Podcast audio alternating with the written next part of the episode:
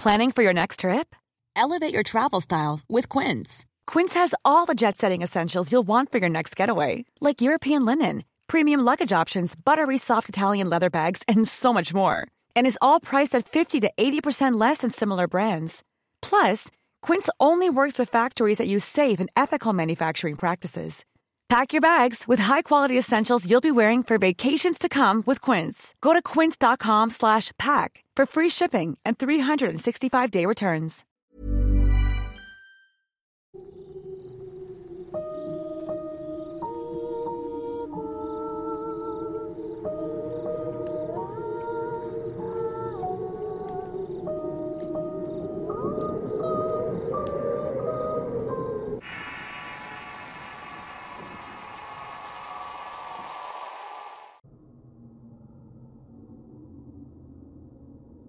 El folclore nicaragüense es muy vasto.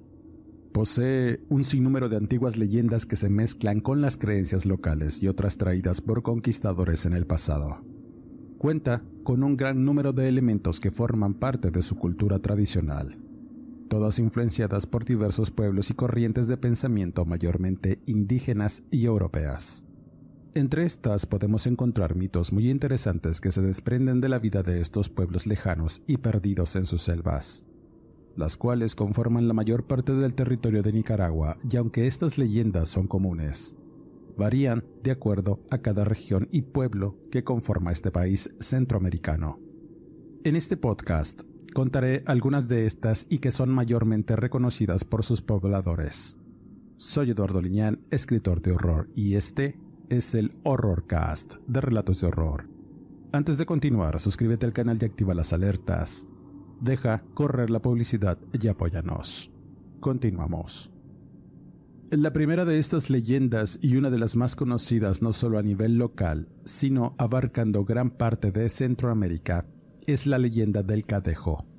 Nos habla acerca de la aparición de un par de bestias, unos cánidos de notable aspecto que luchan por las almas de aquellos que trasnochan entre justos y pecadores. En el color de su pelaje revelan la naturaleza de su presencia. Blanco para salvaguardar y conducir con seguridad y proteger de los peligros a los justos, y negro para llevárselos al inframundo por el peso de sus pecados y sus malas acciones.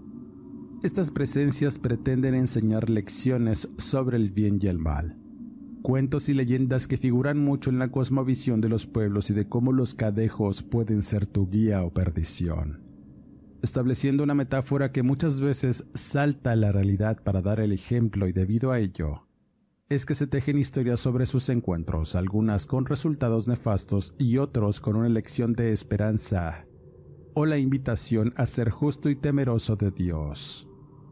Una de estas historias cuenta la desventura de una joven y su fortuito encuentro con un cadejo. Es seleccionadora y te deja con un cargo en la conciencia. La soberbia puede ser el peor de los pecados y estos los puede oler el cadejo. Escuchemos con atención. Como siempre, la veracidad de las palabras contenidas en cada relato queda en su apreciable y atinado criterio. Braulio y su familia, compuesta por su esposa y una hija de 15 años cuyo nombre era Juliana, habían salido de viaje a visitar unos familiares en la región rural de Cuscahuas, saliendo muy temprano desde Managua y recorriendo caminos de montes y selvas hasta llegar a una comunidad en alta montaña, muy cerca de una reserva natural. La idea era pasar unos días en la calma y tranquilidad que aquellos parajes ofrecían los familiares de Braulio eran gentes humildes y sencillas. La comunidad donde vivían era muy precaria, enfrentando muchas carencias cada día, por lo que además de la visita, el hombre llevaba víveres y algunas cosas para ayudar no solo a su familia, sino a varios miembros de aquella comunidad. Su mujer, de igual forma, era generosa en muchos sentidos. Sin embargo, ese altruismo no fue heredado por la joven hija, la cual era pretenciosa en muchos sentidos. Para ella, el viaje era dejar atrás amistades, comodidad y a un pretendiente adinerado con el que salía frecuentemente. En aquellos lugares no había señal para usar su teléfono caro, y el único medio era un teléfono de línea que a veces funcionaba y otras no. Para poder acceder a las comunicaciones había que trasladarse kilómetros a una comunidad turística de la reserva natural, con esa idea y que sus padres estuvieran concentrados en pasarla bien en aquellos parajes. La chica buscaba la manera de tener comunicación. Para su suerte conoció a una joven de su edad, de extracto humilde y con quien hizo una ríspida amistad pues su pobreza molestaba a la joven de muchas maneras. Pero la conveniencia le hizo hablarle y cruzar algunas palabras amables con ella, sobre todo para saber la forma de llegar a la comunidad turística, donde había servicios y un café internet, según había investigado. La pueblerina cuyo nombre era Tiare afirmaba que todos los días pasaba un transporte que llevaba y traía personas a la comunidad, haciendo varias paradas y como destino era aquel sitio turístico en medio de la selva. Juliana tenía la idea de ir y venir el mismo día mientras que sus padres visitaban un paraje de arroyos en medio de una serranía que prometía ser interesante. Para la joven era más importante mandar un mensaje y hablar con su pretendiente para hacerle saber que no lo había olvidado. Tenía esa idea y usó la ayuda de su reciente amiga para tal fin. Así que, y ante la negativa de ir con sus padres alegando un dolor de cabeza, luego de marcharse se dirigió a la casa de Tiare, la muchacha ya la estaba esperando y juntas se fueron por un sendero enmontado a la parada del camión, el cual no tardaría en pasar. Mientras iban sorteando veredas y maleza crecida al haber tomado un atajo, al no tener la suficiente condición y fortaleza de los pueblerinos, Juliana se tuvo que sentar un momento para recuperar el aliento y mientras su compañera conversaba acerca de ciertos rumores que supo de su padre la noche anterior. ¿Conoces al cadejo, Juliana? preguntó. Ante la negativa y un gesto de curiosidad le contó que el cadejo era una leyenda local que hablaba sobre un perro del infierno que merodeaba esas zonas en la región de la reserva natural.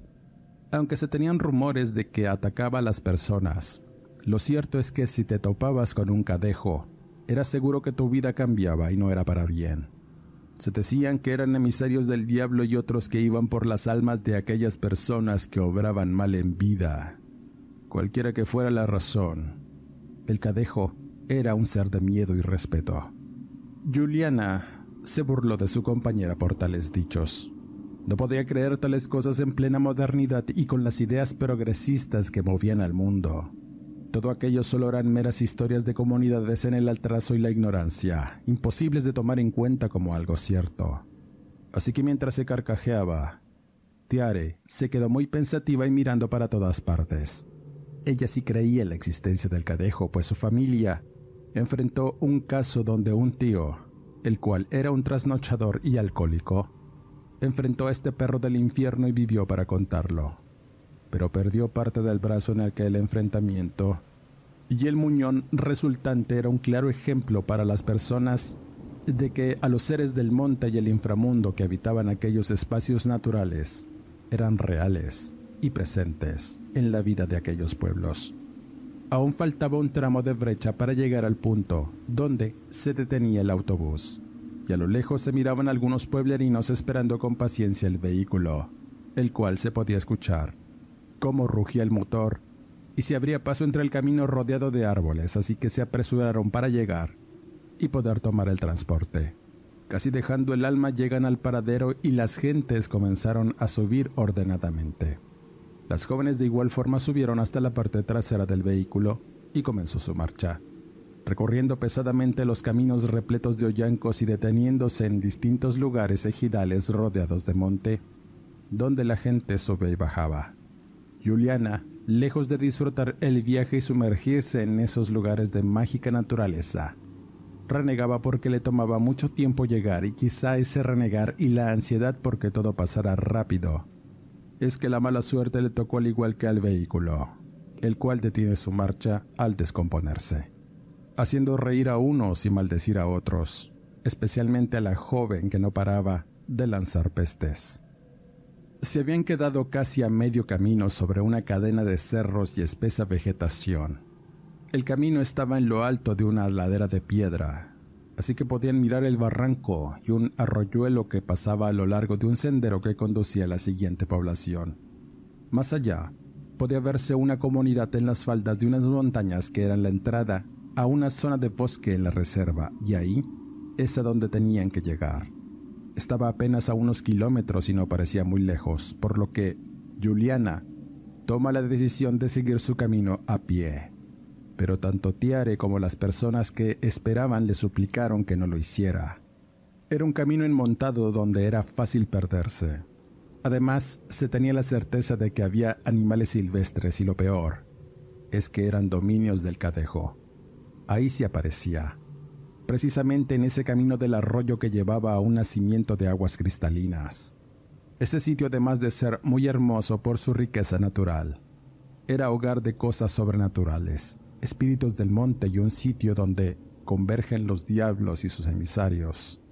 Por ahí, decían, es por donde se van las almas al inframundo al recorrer el final de ese arroyo. El nacimiento era la entrada al mismo y de ahí salió el cadejo, afirmaban aquellas personas. Pero la imprudencia y la urgencia por llegar al poblado hicieron a Juliana no escuchar los dichos de gente ignorante, gente de pueblo sin educación y con creencias en supercherías absurdas. Así que se adentró en un camino largo que recorría una ladera empedrada y suponía que llegaría por lo menos al poblado entrada la tarde. Tiare la acompañaba en todo momento. No la dejaría sola pues sentía cierta responsabilidad por la joven al llevarla a ese lugar. Además, ella sí sentía una profunda amistad por aquella joven bonita y de ciudad. Mientras caminaban conversaban de cosas triviales y de pronto, la joven pueblerina calla a Juliana y la alerta para escuchar mejor. ¿Oyes eso? preguntó. Era un gruñido, una leve manifestación de la presencia de un animal salvaje de la región que parecía estar siguiendo a las jóvenes muy de cerca. Tiare lo había notado, pero no quiso alarmarse, aunque era evidente que algo las estaba acechando. Cuando Juliana escucha el gruñido que hace eco en el camino, su rostro se puso pálido y la sangre se le fue para el piso, empezando a correr sin escuchar las advertencias de Tiare no debía alejarse y lo que era peor, adentrarse en el camino de monte donde corría el supuesto arroyo del inframundo, pero la imprudencia y el miedo le hizo dar un mal paso y rodar hasta el fondo de la barranca, cayendo cerca del apenas visible caudal. Adolorida y golpeada de su cuerpo se levanta y a lo lejos se escuchaba la voz de Tiare que le hablaba, y de frente podía ver la boca del nacimiento de agua. Curiosa se acerca y pudo mirar en la profunda negrura de una caverna de donde nacía el arroyo. Olía muy extraño y no quiso ver más, pero en cuanto escucha un gruñido detrás, la inercia la hace voltear para mirar algo imposible. Algo que solo en la imaginación de la gente ignorante como afirmaba y estaba segura que no podía existir, se presentó. El espeluznante cadejo estaba allí, frente a una joven petrificada de miedo y ante la imposibilidad de pensar o actuar para evitar el inminente ataque de la bestia. Tiara en ese instante llega al lugar toda maltrecha por haber bajado desesperada a ayudar a su compañera. Lo que vio la dejó pasmada de igual forma. Las siguientes palabras son una descripción de la criatura que vio, y cito. Jamás hubiera pensado que todas aquellas historias contadas por los mayores se hicieran realidad en un enorme perro de negro y grueso pelambre sobre el lomo y las grandes patas, con garras negras que parecían brillar. Tenía las dimensiones tan grandes que sobrepasaba la altura de la pobre Juliana. Ella miraba con el mayor de los horrores el hocico babiante y apestoso de la bestia. La hediondez que manaba de ésta era horrible. De esa enorme cabeza resaltaban un par de ojos tal y como había escuchado de los ancianos. Eran brillantes, de un rojo intenso que parecía quemarse mientras miraban fijamente a mi amiga. Yo de igual forma no podía moverme. En cuanto se levanta en sus patas traseras, reveló que parte de la piel de su pecho y vientre estaban podridas pues podía ver parte de sus costillas y huesos, además de unas vísceras negras que no entendía cómo es que podía andar así ese animal. Pero en cuanto toma impulso en medio de un crujido, se va sobre una afligida Juliana y la toma de la pierna con sus grandes fauces. Todo el momento pasó muy rápido. No le dio tiempo de manotear o hacer cualquier cosa para defenderse. El cadejo se la llevó arrastrando por el suelo empedrado del nacimiento. Los gritos horribles y súplicas no se hicieron esperar. No quería morir. No quería ser llevada al inframundo y mientras manoteaba, la bestia se iba adentrando en lo profundo hasta que desapareció de mi vista. En cuanto los ecos de los gritos de Juliana dejaron de escucharse, supe que había sido todo para ella. El cadejo se la había llevado al infierno, citaba la joven. Después de esta horrible y espeluznante experiencia, Tiare se queda estática, casi sin poder respirar. Cerrando sus ojos para asimilar el momento y luego de un prolongado silencio volvió a escuchar los sonidos de las aves y los animales silvestres, así como las voces de algunos lugareños que esperaban el transporte. La vieron al fondo de la barranca y corrieron a auxiliarla. Al ver su pálida piel y la tembladera de su cuerpo preguntaron, ¿Qué te sucedió? Y ella respondió, El cadejo. El cadejo se llevó a Juliana. Luego de ese incidente extraño, los pobladores de aquella región que rodeaba la reserva Cuscahuas en Nicaragua comenzaron a esparcir un mito sobre la citadina a la que se llevó el cadejo. Se hicieron pesquisas. Braulio y su familia no pararon en buscar a su hija, pero jamás la encontraron. Ni siquiera sus restos, a pesar de adentrarse en la caverna del nacimiento, nunca hallaron un solo hueso ni un solo hueco suficientemente grande para que algo se introdujera en la profundidad. Al final, su desaparición sigue siendo un misterio, uno donde el cadejo negro tomó lugar. Seguas, monas y brujas chanchas son sin lugar a dudas unas presencias recurrentes no solo en Nicaragua, sino en todo el continente con distintos nombres y situaciones para referirse a ciertas mujeres que tienen la capacidad de transformación, gracias a sus pactos con el demonio. Y sí, hablamos de brujas de monte. La creencia común de los pueblos indígenas aseguran que existen mujeres que tienen la manía de ser brujas. Viven en la humildad mayormente y tienen pocas posesiones. Algunas poseen un huacal hecho de madera blanca, conjurado y listo para contener su alma en el momento de su transformación. Aquí, el folclore nos presenta una forma interesante en el proceso brujeril. Ese huacal lo preparan minuciosamente y antes de la medianoche. Estas infernales mujeres se dan tres volteretas hacia atrás y otras tres hacia adelante. Con esos movimientos se desprenden de su piel donde va contenida el alma y otras veces esta misma sale por la boca, y es recogida precisamente por el guacal dispuesto para tal fin. Al final de dar el último salto hacia adelante, el alma queda contenida y en ese instante empieza su transformación. Las brujas de monte escogen una forma específica antes de dar volteretas y desprenderse de su piel. Se dice que las motivaciones principales de estas mujeres es la de causar daños, generalmente por encargo.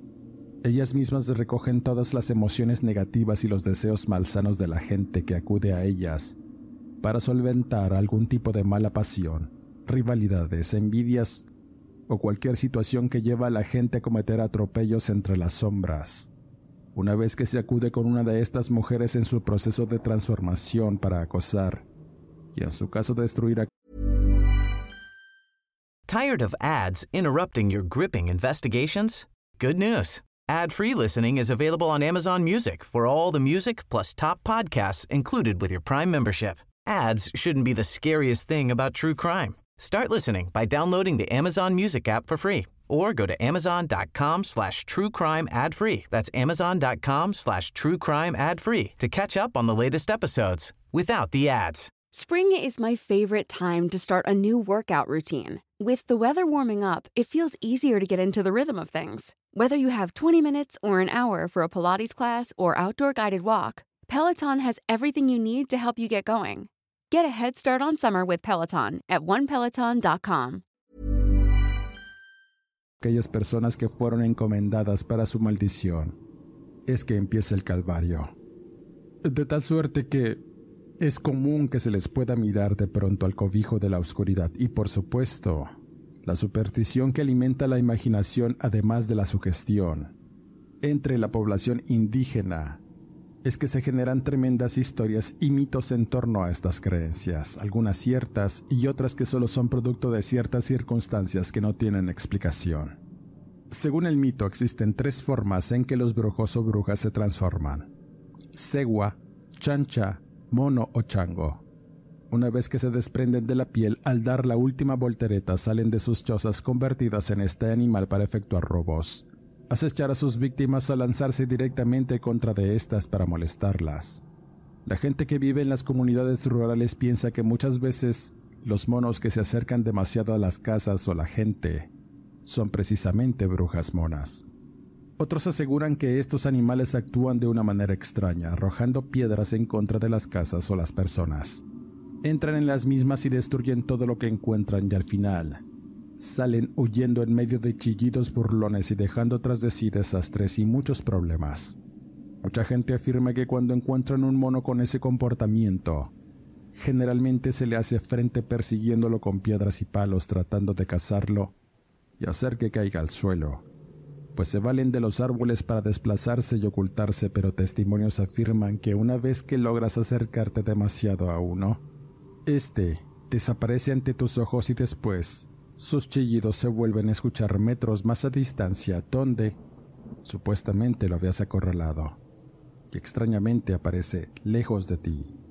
Eso provoca en la gente desesperación y frustración y hace que caiga al suelo producto de la misma, y muchos otros caen embrujados o hechizados por las brujas monas, y con ello tienen una inevitable muerte o pérdida entre la selva.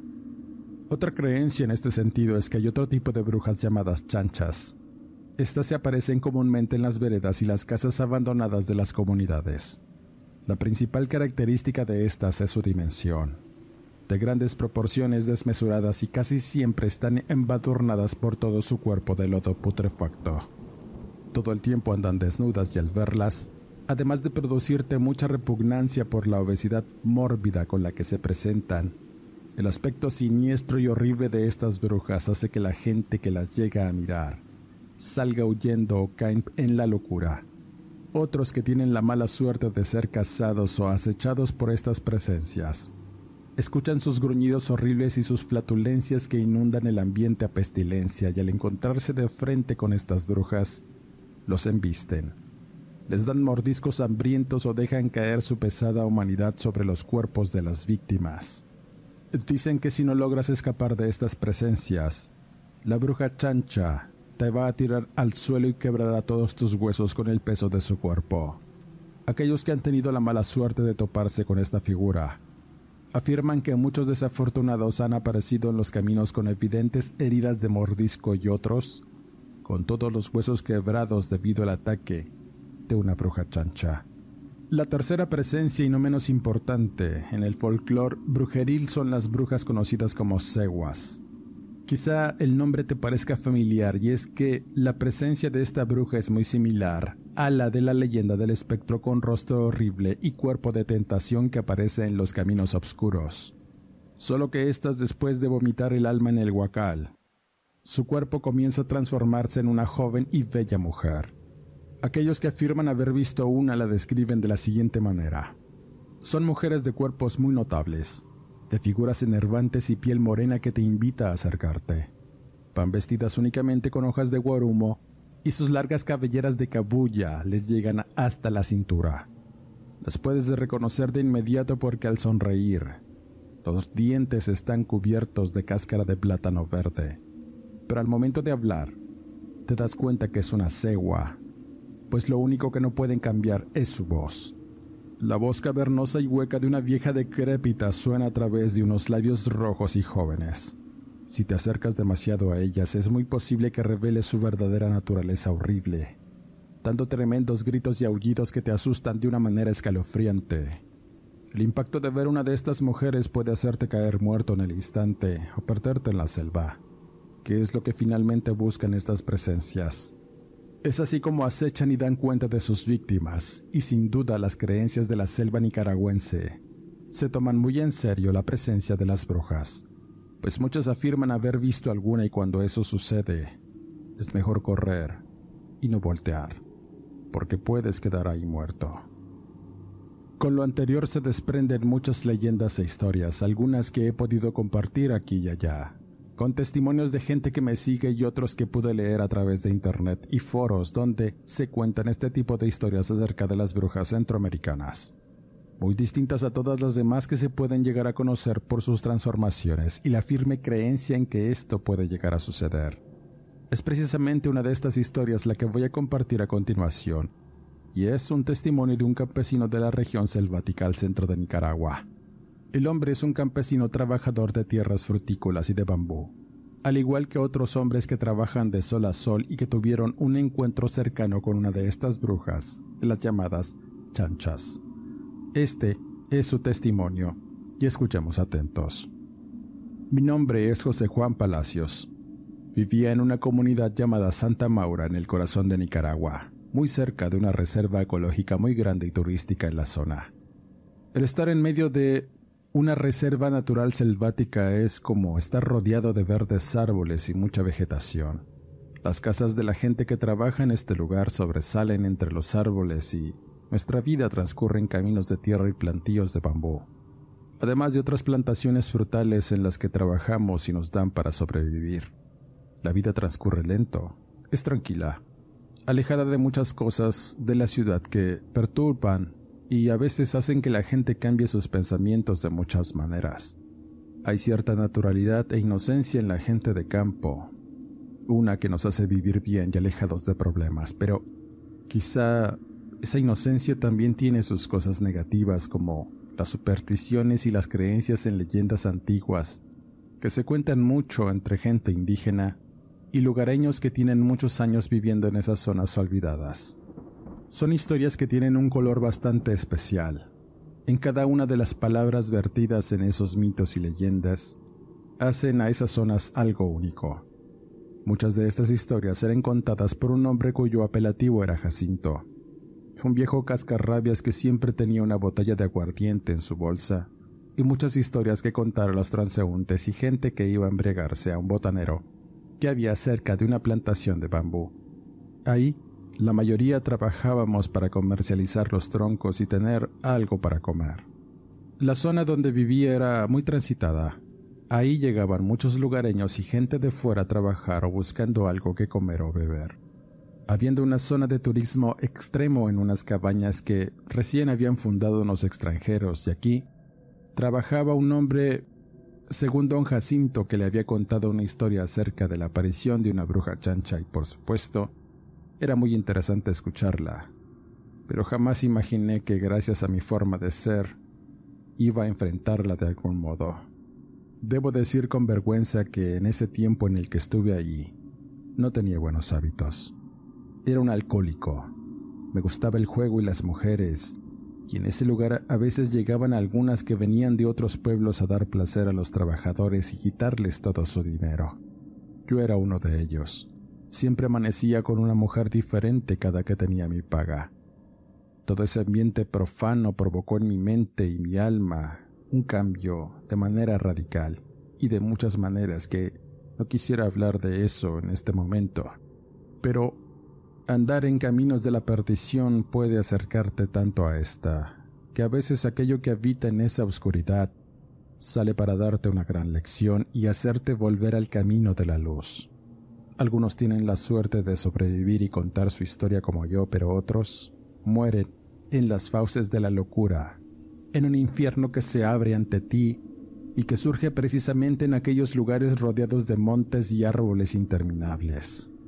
Hay un infierno verde y sus puertas están ahí. Si miras con atención seguramente verás algo surgir de estas. Era un mal hombre, lo reconozco, cegado por la lujuria y la gula de acabarme todo el alcohol que pudiera caberme. Tal fue mi necedad que empecé a obrar mal en contra de la gente haciendo fraudes y cegando vidas de unos para quitarles el dinero que con tanto esfuerzo ganaban. Todo se terminaba en el fondo de algún vaso de aguardiente o entre las piernas de alguna ficherita amorosa. Esa forma de vida hizo que cometiera una equivocación con una mujer indígena, una que pasaba por aquella comunidad.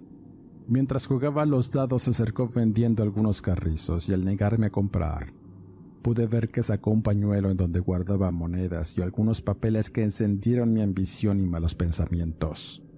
Así que al verla salir de la fétida cantina en la que estaba, no tardé mucho en hacer lo mismo. Le di un último trago a mi licor y salí presuroso a encontrarme con aquella vieja. Siempre cargaba un cuchillo, aunque pensaba que no me daría problemas. Al mirarla a lo lejos con su lento andar, tan solo apresuré el paso, tomándola por detrás para golpearla y quitarle el pañuelo, pero antes de retirarme, se afianzó de mi pantalón mientras suplicaba que no me llevara su dinero, que era todo lo que tenía y tan solo le cerré la boca de un puntapié y me fui sereno, pensando en que me gastaría en la miseria de dinero, no era mucho, pero serviría para una jovencita o una botella de licor más o menos bueno. Y en eso pensaba, y caminaba sereno mientras la señora maltrecha con la boca aún sangrante escupa en el suelo y en su mano. Con su propia sangre empieza a pintarse la cara y lanza unos gritos frenéticos que me hicieron ponerle aún más atención. Algo decía en un idioma indígena que no entendía, y quizá fue el mal tiempo que le dio más drama a la situación en cuanto empieza a relampaguear. La mujer termina sus oraciones y entierra el cuchillo que llevaba en el suelo, señalándome con el dedo y dejándose caer. Al acercarme a mirar para robarme el cuchillo, noté que estaba muerta. Tuve que huir rápidamente del lugar teniendo que internarme en el monte sin mirar atrás. Conocí a la perfección veredas de junto y bambú donde trabajaba. A veces me quedaba en una pequeña chocita para recuperarme de las borracheras, pero en esa ocasión solo quería ocultarme un par de días. Nunca esperé que esa vieja muriera, así que entre la oscuridad pude llegar a este lugar, en medio de un claro rodeado de bambús.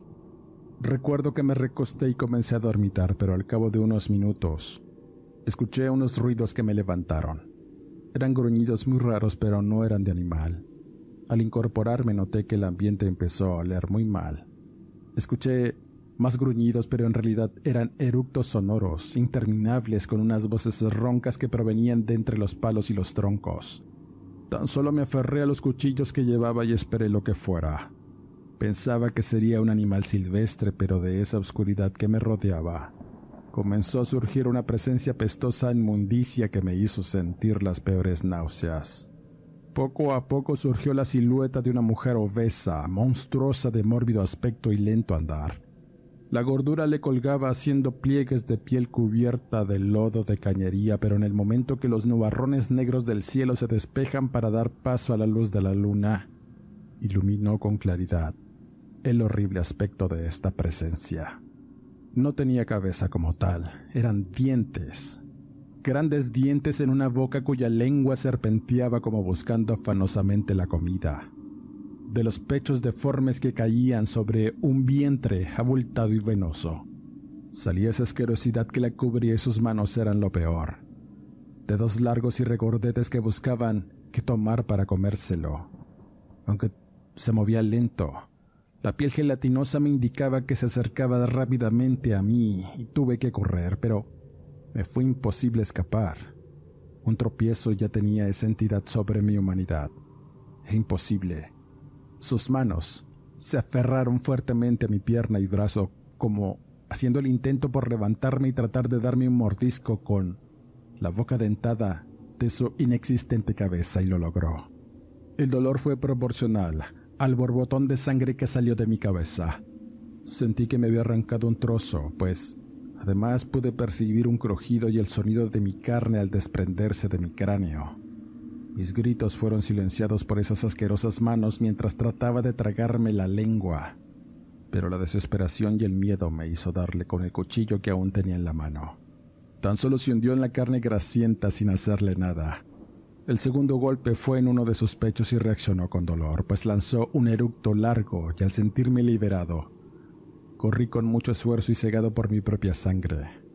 No sé cuánto corrí, Sentía mucho dolor y casi me desvanezco, pero en cuanto miro la luz de la galera donde frecuentemente tomaba, me adentré en el lugar sintiéndome un poco seguro. Se hizo una escandalera. Los fulanos se sorprendieron de mi estado maltrecho y ya no supe más. Ahí caí en medio de risotadas y patadas que me daban con burla y al despertar, luego de unos días, el torrente de dolor llegó rápidamente. Estaba en una choza de bambú. La reconocí de inmediato. Allí estaba el viejo Jacinto y un médico medio borracho con quien bebíamos frecuentemente. Me curaron la herida de la cabeza y no se explicaban cómo sobrevivía eso. Habían pasado cinco días desde el ataque y era un milagro que estuviera ahí.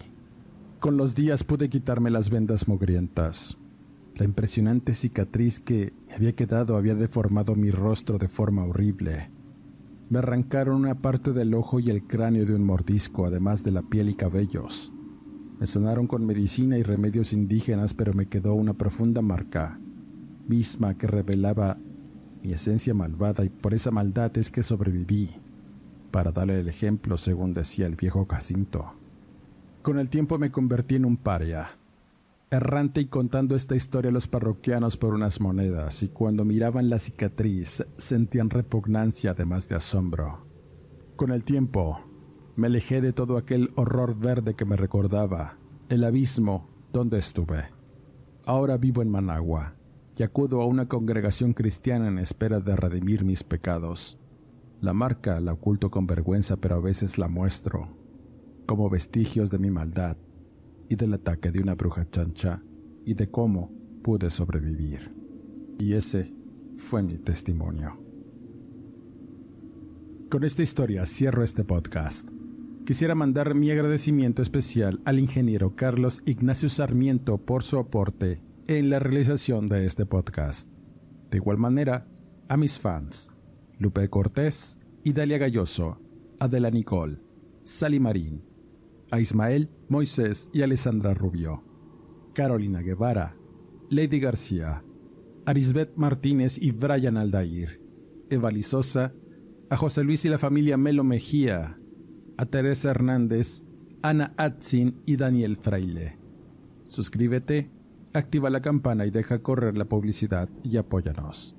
Soy Eduardo Liñán, escritor de horror, y nos escuchamos en el siguiente Horrorcast.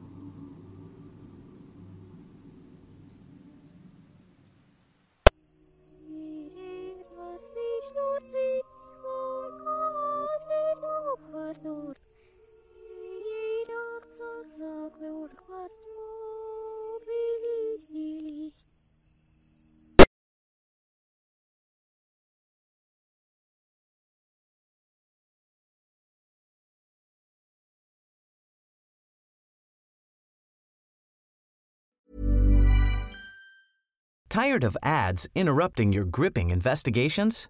Good news. Ad-free listening is available on Amazon Music for all the music plus top podcasts included with your Prime membership. Ads shouldn't be the scariest thing about true crime. Start listening by downloading the Amazon Music app for free or go to amazon.com slash true crime ad free. That's amazon.com slash true crime ad free to catch up on the latest episodes without the ads. Hey, folks, I'm Mark Marin from the WTF Podcast, and this episode is brought to you by Kleenex Ultra Soft Tissues, your ally to help tackle your allergy symptoms this season. I love the change of seasons, but nobody loves pollen and all those other things floating in the air that make you sneeze during this nice weather. Kleenex Ultra Soft Tissues are hypoallergenic and allergist approved, so fight back against watery eyes and runny noses without worrying about irritating your skin. For this allergy season, grab Kleenex and face allergies head on.